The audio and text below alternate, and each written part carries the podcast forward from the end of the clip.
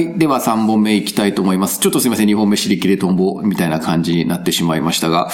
一応まあ、長谷川さんのプロジェクト、いろいろ興味深いプロジェクトを聞かせていただいて、えー、まあ、3本目、それとまあ、ちょっと月光の話を絡めていければなというふうに思って展開してうまく話が繋がればいいかなと思っています。えっ、と、最初にも言いましたが、長谷川さん、えっ、と、ツイートでも上がってましたが、女性限定死者、月光の女性限定死者に行かれたということですけれども、はいご覧になって、もうすでに一足早く死者ではい見たということですね。で、まあ実はまああの、このポッドキャストやってる我々もですね、えっ、とまあ一応ずっとポッドキャストを応援してたっていうところもあって、まあ制作委員会の方から、えっ、と、死者見ませんかというふうにお誘いをいただいて、えっ、とまあ女性限、私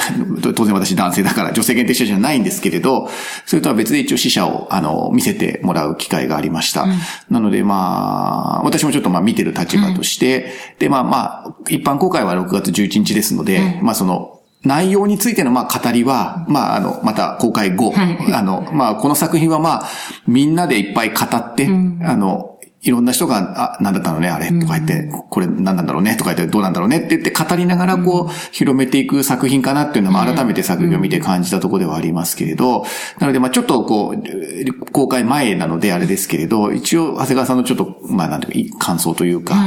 あの、自分の活動と絡めたりしてお話ししてもらえるといいかなと思うんですけど、どどうでした？そうですね。あの、一番最初に、ん。その劇場入った時に、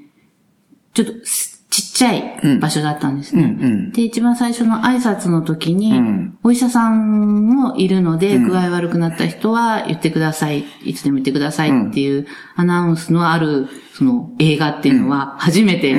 だったので、これはどんなのが、どんな映画なんだっていう、すごい、どう、どうなっちゃうんだろうみたいな、自分も。何が、何が出る、出てくるかみたいな。自分も気分悪くなるのか、みたいな、そういう心構えで見始めました。で、えっと、見終わ、見てる途中でも、私としては一回目をつぶったところが、はいうん、一回あります。うんそこは、ちょっと目を閉じ閉じて、うん。で、始まり部分のところに関しては、私は、なん、なんなのかなって最初のうち、こう、こういう逆性的な話とか、だって分かって言ってるのに、出だしのところは、ちょっとそれがよく見えなくなるた確かにね。とこがあって、うん。うん。なんだろうなっていうところから始まって、で、かなりガツンガツンと来るところがあって、終わっていくっていう感じなんですね。で、終わった後、その日では消化しきれないうん。です。で、2、3日でとにかくずっと考えてましたね。何かっていうとこう思い起こして、あれはこういうことかなとか、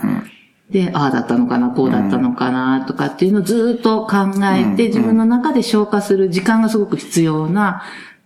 映画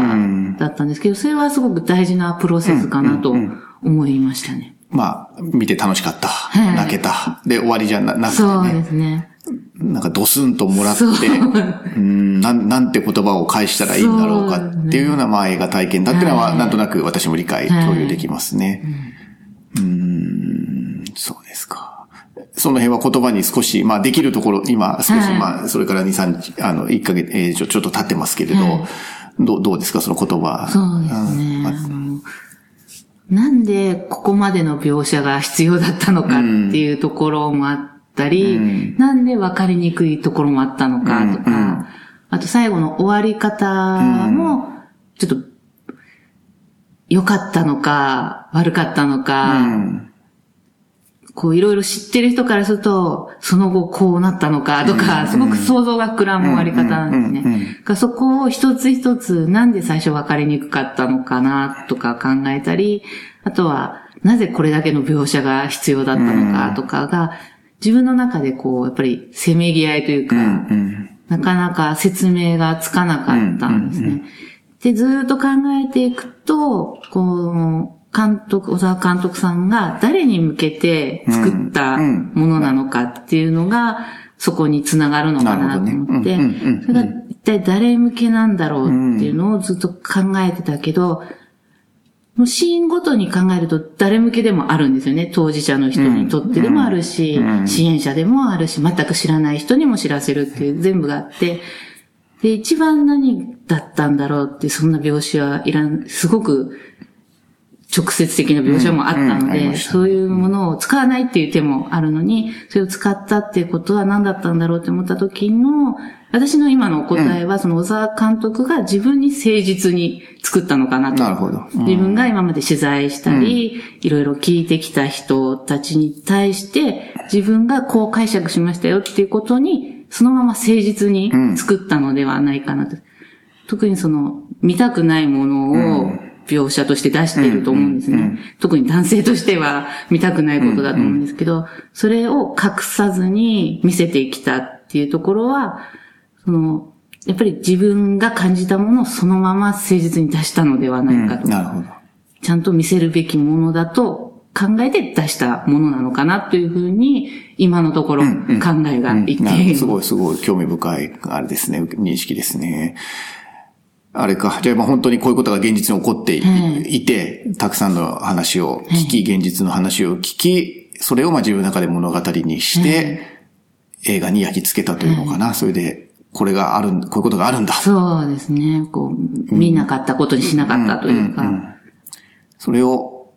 自分なりに映画で世界としてこう見せ、はい見せたというか、そうですね。っていう感じ。はい。っていうところですか。なるほどね。そっかそっか。うん、監督がこれを聞いてどう思うね。そうですね。でもまどう思われるかうん、でもその、今、インタビュー記事とか結構ね、何本か上がってますけど、まあもう結構同じようなことを監督自身も言ってますよね、記事を読むとね。だからそこをど変に激化しないっていうか、あの、なんていうかな、加害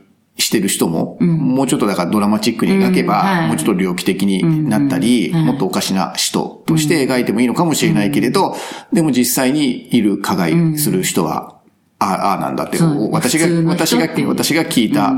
その加害者はこういう普通の人だって、それは別にドラマじゃないかもしれないけど、こうなんだっていう感感じですよね。まあ、はいそうですね加害者のところに当てるとするとね。だからもうそういう意味でせせ世界を誠実に。こう解釈して映像化したっていう感じなのかな、そうするとね。そうですか。私はまあその目をつぶりたくなるところはあまりそうなかったですけど、やっぱりそういう女性としてはちょっといきついなっていうところがあり,、ねありましたか。一箇所うん なるほどね。うんそこもね、これからまあ、あの、今回は多分エイリンとかもついてないので、まあなんかその過激な描写があるからご配慮くださいみたいなのは、注意書きはありましたけどね。まあその辺も、なんだろう、映画館にわざわざその見たくないものを見に行くっていうのも、まあまたちょっと大変な、ね。ね活動にはなるか、あの、動きにはなるかなと思いますけどね。男性がね、はより多く見てほしいなと思うけれど、ね。男性が見るっていうのは結構ハードル高い、さらに高い。さらに高いですよね。多分一番見たくない自分自分の部分ね。まあ自分の暴力性だったはり、自分のこぞましいとこだったりっていうのが、まあそういう意味では、え、画面に映いるわけですもんね。まあ、強弱あるけど、はい。じ男性の中に少なからずある感じっていうのがね、そうですね。描かれてるからね。だからまあ、なうん、見せてはいるんだけど、まあみんな見て、見てくれるかっていうかね、ね。劇場までどういうふうにみんながそこたどり着くかなっていうところがね、結構ツイート、監督がリツイートしてるツイート見てもなんかちょっと見見たいけどこうん怖いっていう怖か、っていうのが結構反応としてはありますよね。そうですね。怖いっていうのはそんなになかったですね。その最初どうなっちゃうんだろうとは思いましたけど、映画の中で怖いっていうよりは、こう、共感もありましたし、うんあと知らなかった世界もありましたね。私はやっぱり虐待とかでいろいろリサーチをしたりうんうん勉強してきたけれども、やっぱりその当事者にしかわからないことっていうのがあって、やっぱりそれを映像で見ることで、こう理解できる部分っていうのがありましたし、やっぱり知るっていうことがすごく大事かなと思うので、怖さよりやっぱり知らなきゃいけない。んうんし知っていると、こう、何か世界で何か問題があった時に、こう、目を塞がずに、うん。やっぱり自分も一緒に考えたりとか、議論をしたりっていうことに参加できると思うので、り知らなきゃいけないとん、私は思ってみたし、まあ、そんな怖いっていうよりは知るべきことだと思いましたね。まあ、映画の画面だけではなくて、実際にもまあ、同じようなことが、はいまあ、起こっており、日本、まあ、海外とか世界のどっかで起こってんじゃなくて、はい。日本の中で隣の家でも起こってるかもしれないっていう感覚ですよそうですね。ねだからそれを、まあ、どうしてもなかったことにしちゃったり、はい。まあ女性の方もそれをなんていうのかな、自分がわ我慢してればいいんだっていうそうですねっていう形で封じ込めてる人もたくさんい。るのかもしれないから、まあそういうところに一石をと投じてるというのかな、それをまあ映画という形で見せたと。いうところはやっぱりこの下校のまあ意意義ですよね。まあね。なんでまあ我々もまあそ、うんえ実務者としてそこをまあ応援してきて、思いっきり今、あの、チャイムの音が鳴っちゃいましたけど、まあしょうがないですね。まあライブで撮ってますからね。まあこういうことも起こりますけどね。まあちょっとチャイムが鳴るのを待ちましょう。はい。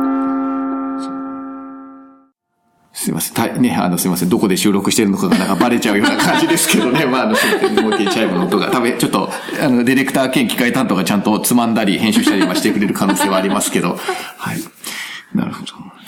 ですね。これはまあ、ちょっとあの、長谷川さんの作品とのまあ、えっ、と、ちょっとつなげて語ってみたいなと思うんですけど、やっぱりまだ、この日本の今の社会の中では、こういう家族の中で起きてることって、なかなかあること自体、その問題があるとか起こってること自体が、認知されづらいというのかな、そうですね。それはやっぱりちょっと共通して言えるところだし、長谷川さんの問題意識というか、はい。課題意識とも、と小沢監督のところが重なり合うところかなと思いますけれど、その辺はどうですか、ご自身の？そうですね。私自身のやってることも同じで、やっぱりこう、見ようとしないというか、実際に今すごく怒っていますし、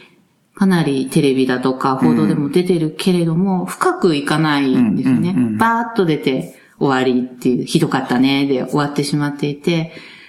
なんとなく自分の身近に起こっていることに感じてないというか、おかしな人が起こすひどい事件ってなってるんですけども、実際には普通のお家で、普通の場所で、普通に誰もが見てる場所で起こっていることで、もう誰もが起こしてしまうかもしれないことなのに、それにこう気づかないふりをしているだけではないかっていうふうに私も思っていますね。まあそこは結構監督の問題意識と重なるというか、あれですかね。そうです同ねじですかね。そうするとね。なんでこう、ひ、まあそれ難しちょっと専門的にとか言うと、否認というか、はい。まあ目の前で起こってはいるんだけど、見てるけど見てないっていう状態がまあ多分あるんだと思うんですけど、この否認っていうのは、長谷川さんなりにはどう、なんなんでそういうこ心が働いちゃうんだっていうふうに、長谷川さんは見てますか？そうですね。あの、私のその、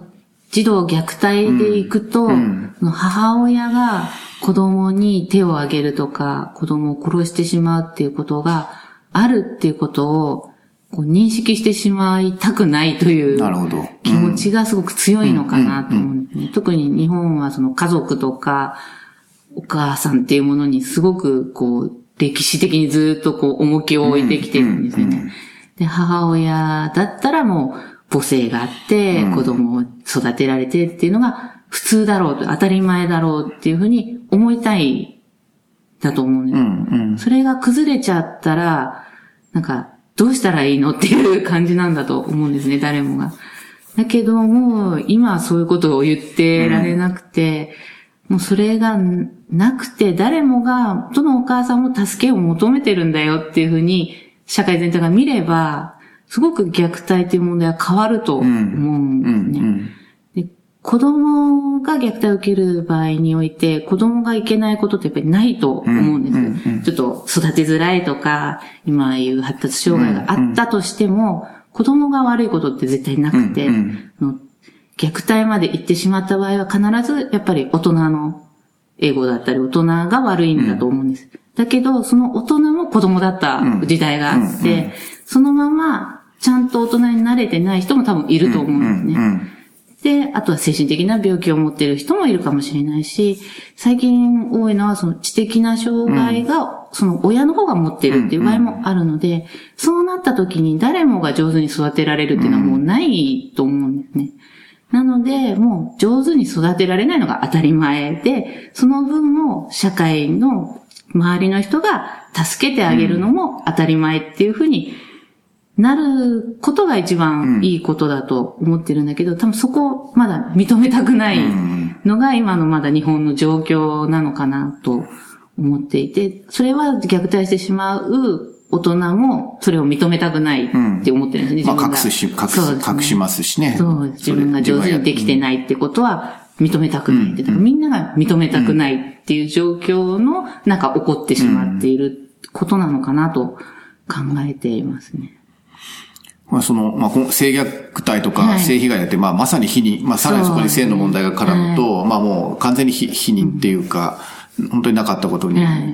まあ、あの、映画と絡めていくと、まあ、そういうシーンまさにありましたよね。まあ、あの、それを認めてほしいって主人公が言って、まあ、それをまあ、否認するというか、なかったことにするようなところが、まあ、まさにありましたけどね。だからなんかやっぱそこは、うん、まあ日本社会、あまり大きい話するのもなんですけど、うん、やっぱりままだまだ、うん、あの、そこは、なんていうのかな。うん、反射的にというか、あの映画の中でもそういう反射的に、ね、あの、否認してるシーンってあったじゃない,、ないですか。だからまあ本当にあれが多数の人、多くの人っていうかね、っていう感じですよね。